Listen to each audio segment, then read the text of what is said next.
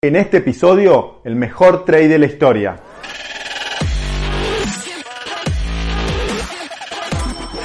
Esto es el Fede Teso Show.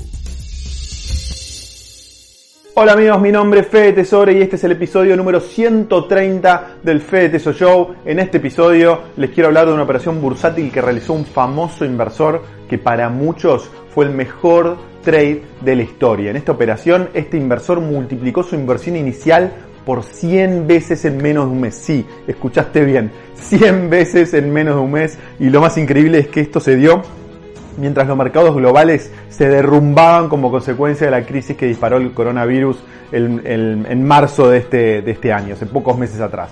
Pero antes de analizar todos los detalles de esta operación, te quiero contar que mañana martes 30 de junio a las 18 horas vamos a realizar un webinar en vivo con Diego Martínez Bursaco, que es el jefe de estrategia de Inversor Global que llamamos Saltando al Cepo. La idea es compartirles nuestra visión de lo que está pasando en la Argentina en este momento, analizar diferentes alternativas para poder saltar el cepo en forma legal y empezar a generar retornos en dólares lejos del riesgo argentino. Agendate mañana martes 30 de junio a las 18 horas, no te lo pierdas. Ahora sí, volvamos al mejor trade de la historia. Primero, hablemos de quién es el inversor que consiguió completar esta operación. Se trata de Bill Ackman, que es el fundador y CEO del fondo de inversión Pershing Square Capital.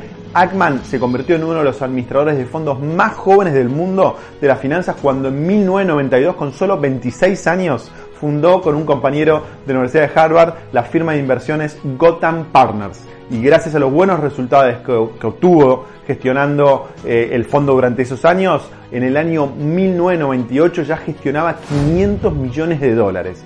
En 2004 se separó de su socio y con 54 millones de, de dólares propios fundó Pershing Square, que es su firma de inversiones, que en la actualidad posee más de 8 mil millones de dólares bajo administración pero lo que más llama la atención de Ackman es su estilo. Es, eh, muy agresivo, usa su imagen y la atención pública para tratar de generar eh, momento e influir sobre los precios de las inversiones que hace y esto provoca que cada uno de sus movimientos se miren con lupa en la comunidad inversora y si bien Ackman ya es una celebridad en el mundo de las inversiones, también generó y tiene muchos enemigos y muchos críticos. Mucho más luego que durante los últimos años cometió dos errores que fueron públicos y que le hicieron perder casi toda su fortuna. El primer error, el primer trade donde Ackman perdió mucho dinero comenzó en diciembre del 2012, cuando en su fondo Pershing Square vendió en, en corto millones de acciones de Herbalife.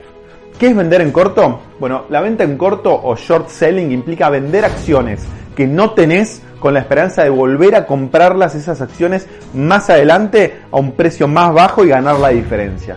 Estas acciones que no tenés, te las alquila o te las presta el broker, le pagás una pequeña tasa de interés por ese préstamo y de esa forma podés vender las acciones sin haberlas comprado antes. Este tipo de operaciones se hacen cuando creemos que el precio de una acción va a bajar, es decir, cuando la bolsa va a bajar. Entonces el inversor, por ejemplo, vende la acción a 10, y con la esperanza de poder volver a comprarla en el futuro a 7 u 8. Supongamos que la compra a 7, se queda con los 3 dólares de ganancia. Le devuelve la plata, las acciones al, al, broker y se queda con la ganancia. Esto es la venta en corto y es una estrategia para ganar dinero cuando la bolsa tiende a la baja. Entonces, Ackman apuntó a ganar dinero de esta forma cuando vendió millones de acciones de Herbalife pero su estrategia generó muchas críticas, ya que al mismo tiempo que vendió esas acciones, empezó, publicó un informe donde acusó a la empresa de haber constituido un fraude piramidal con su sistema de ventas y empezó a ir a todos los canales de televisión de Estados Unidos y a publicar videos en internet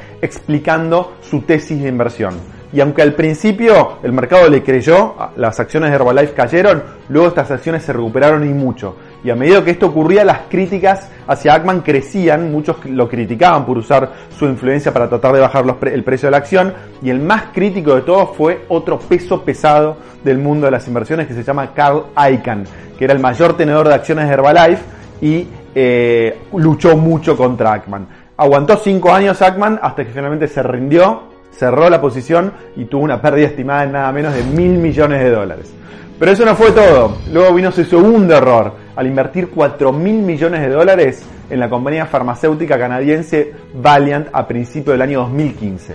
El modelo de negocio de Valiant se basaba en adquirir las patentes y las investigaciones de nuevos medicamentos que hacían pequeñas empresas farmacéuticas sin mucho dinero y recursos para el desarrollo. Y cuando estos medicamentos comprados eran exitosos, Valiant subía los precios de esos medicamentos para obtener mayores ganancias. Pero estos eh, incrementos obviamente impedían que muchas personas accedan a esos tratamientos. Y eso tuvo implicancias legales que lo llevaron a Ackman a testificar ante el Senado de Estados Unidos. Finalmente, las prácticas que implementó Valiant para conseguir estos beneficios fueron consideradas ilegales por las autoridades y esto provocó que el precio de las acciones cayera un 90% entre agosto de 2015 y junio de 2016, como podés ver en el gráfico y Ackman perdió, por supuesto, casi toda su inversión en Valiant, pero lo más costoso no solo fue el dinero que perdió, sino la reputación que quedó por el suelo luego de estas dos derrotas y luego de los métodos que utilizó. Pero tras, tras estos dos trades nefastos que le reportaron una pérdida combinada de 5 mil millones de dólares y un enorme daño de reputación, muchos pensaron que Ackman estaba acabado, pero esto no era cierto, el animal estaba herido, pero no muerto. Ackman buscó la revancha y esta oportunidad llegó con el estallido de la pandemia del coronavirus. El 18 de marzo de este año, 2020, mientras la bolsa de Estados Unidos hundía más de un 5%, con el S&P 500 cayendo por debajo de los 2.300 puntos y acumulando una caída en el 2020 superior al 30%, ese mismo día, en una aparición al canal de noticias de Estados Unidos CNBC, Ackman afirmaba que las caídas que estaban sufriendo las bolsas en todo el mundo era algo que él ya prevía desde hacía semanas. Según relató en la entrevista, a principios de enero vio por primera vez en las noticias como la ciudad china de Wuhan cientos de personas fueron contagiadas con el coronavirus y Ackman continuó su relato que aquella misma noche tuvo una pesadilla sobre el virus que se propagaba por todo el planeta dejando miles de muertos. Asustado, decidió investigar, cuenta en la entrevista, más sobre el coronavirus y a medida que pasaron las semanas y el virus se fue extendiendo país por país, llegó a la conclusión de que el mundo se enfrentaba a una amenaza que iba a golpear de lleno la economía y de lleno los mercados financieros. Entonces, Ackman explicaba en la entrevista, fue cuando decidió hacer el trade para apostar a la baja del mercado. Si bien en la entrevista él no quiso dar detalles sobre cómo lo implementó, es decir, cómo apostó a la baja. Hay un sitio web muy conocido que se llama MarketWatch que dice que eh, Ackman logró esta ganancia de 2.600 millones de dólares arriesgando solamente 27 millones de dólares de su capital. Es decir, en apenas tres semanas Ackman multiplicó por 100 su inversión inicial. Y este trade fue tan exitoso que hay un columnista del New York Times que se llama William Cohen que lo llamó el mejor trade de la historia. ¿Cómo hizo para lograrlo? Bueno, Ackman consiguió estas enormes ganancias invirtiendo lo que se llama como Credit Default Swaps. Los CDS, por sus siglas en inglés, son seguros frente al impago de una deuda. Al igual que se puede asegurar una casa o un auto, en el mundo de las finanzas también se puede asegurar una, deuda. Entonces la particularidad que tienen estos instrumentos que se llaman CDS que frente, eh, comparado con los seguros tradicionales como los que vos o yo podemos contratar, es que eh, y podemos asegurar nuestras casas, nuestros autos, etcétera, en estos seguros, en los CDS, eh, podemos asegurar las propiedades de los demás, es decir, no solo nuestras propiedades. Por ejemplo, una deuda. Entonces vamos a poner un ejemplo a ver si se entiende un poquito mejor.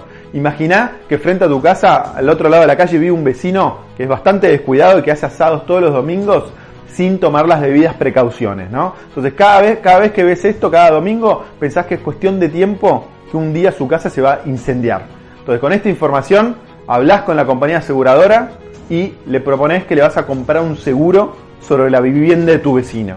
Entonces, cada mes o cada año le vas a pagar una, prima a la aseguradora, pero finalmente el día que la casa de, su vecino de tu vecino se, se incendia, vos vas a cobrar una enorme cantidad de plata eh, comparado con lo que pagaste con asegurarla. Bueno, los CDS funcionan de esa misma manera. Un inversor que tenga información sobre un mayor riesgo de impago de una empresa o de un estado, como pasa en Argentina también, con la deuda argentina, puede comprar un CDS aún sin tener la deuda y así ganar dinero efectivamente si se produce el default. De hecho, ni siquiera tiene que producirse el default para ganar dinero, porque los CDS cotizan todo el tiempo, como las acciones. Entonces, si hay la percepción de, del riesgo aumenta, el valor del CDS también va a aumentar. Entonces, los que tienen ese CDS pueden revenderlo y así ganar la diferencia. Bueno, eso es lo que sucedió en febrero de este año. Este gráfico representa el índice con los precios de los CDS sobre los bonos basura de Estados Unidos. Ackman vio que a comienzos de año esta cotización estaba en mínimos de más de 10 años, es decir, en la última década nunca hubo una percepción de riesgo tan baja de estas inversiones como comienzo de año. Mientras en China el virus avanzaba sin control, al otro lado del mundo los inversores se sentían más seguros que nunca. Como podés ver, en cuestión de días, cuando el virus comenzó a golpear Europa y América del Norte, el índice de los CDS sobre los bonos basura se disparó de 300 a casi 700 puntos.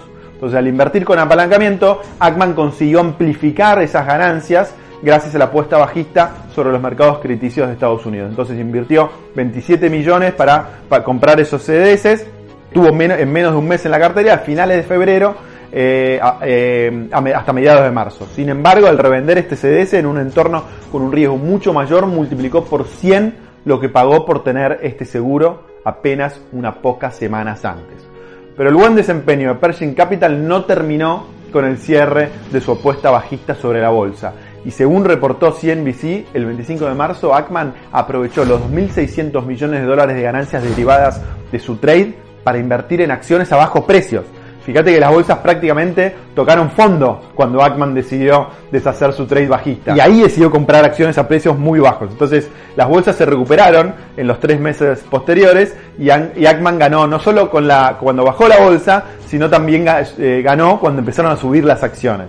Entonces luego de dos muy malas inversiones, Ackman tuvo su revancha, recuperó mucho dinero y hoy nuevamente es considerado uno de los inversores más exitosos del mundo. Ahora, tengo una mala noticia para vos, y es que al menos que seas un inversor profesional trabajando en, algún hedge fund, fondo de cobertura, en una gran firma de inversiones, nosotros como inversores individuales no podemos acceder a CDS. Son complejos, son instrumentos financieros complejos y no están disponibles para los inversores individuales. Pero hay otro instrumento financiero que podemos usar para replicar la estrategia de Eggman y son los ETFs inversos. Estos instrumentos financieros se compran en cualquier broker online y te permite operar en el, mercado, eh, en el mercado internacional a la baja. Entonces, eh, los precios de estos ETFs suben cuando el mercado baja. Ojo, que hay que tener mucho cuidado al usarlos, ¿eh? se mueven muy rápido, tanto para arriba como para abajo. Es como, imagínate, es como manejar un Fórmula 1, va muy rápido y tenés que saber manejarlos porque si no te puedes estrolar contra la pared. Entonces tenés que tener mucho, mucho cuidado eh, al manejarlos, tenés que saber o que representen un pequeño porcentaje de tus ahorros. Uno de los más populares ETFs inversos es uno que se llama Dirección Daily S&P 500 Bear. Eh, y, lo que hace es que cuando baja el S&P 500 un 10%, estos suben un 10%. Y si te gusta el riesgo alguno, eh, todavía más, hay algunos que bajan el doble, perdón, cuando baja el S&P, estos suben eh, el doble o el triple de lo que, de lo que se mueve el S&P. Así que son muy muy interesantes. Así que si realmente pensás que el mercado va a bajar, en algún momento te podés convertir en un mini Ackman y invertir en uno de estos ETFs inversos y tratar de apostar a la baja. Pero acordate que esto no es para cualquiera y podés perder el dinero muy muy rápido. Antes de cerrar, acordate de agendarte mañana martes 30 de junio a las 18 horas el webinar Saltando el Cepo que vamos a hacer con Diego Martínez Bursaco, donde vamos a presentarte una alternativa de inversión para saltar en cepo en forma legal y generar retornos en dólares. No te lo pierdas, te esperamos, va a estar muy interesante.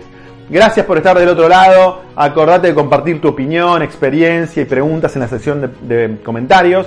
Compartí el video, ponele me gusta y suscríbete al canal si no lo hiciste, te mando un abrazo grande y nos vemos mañana. ¡Chao!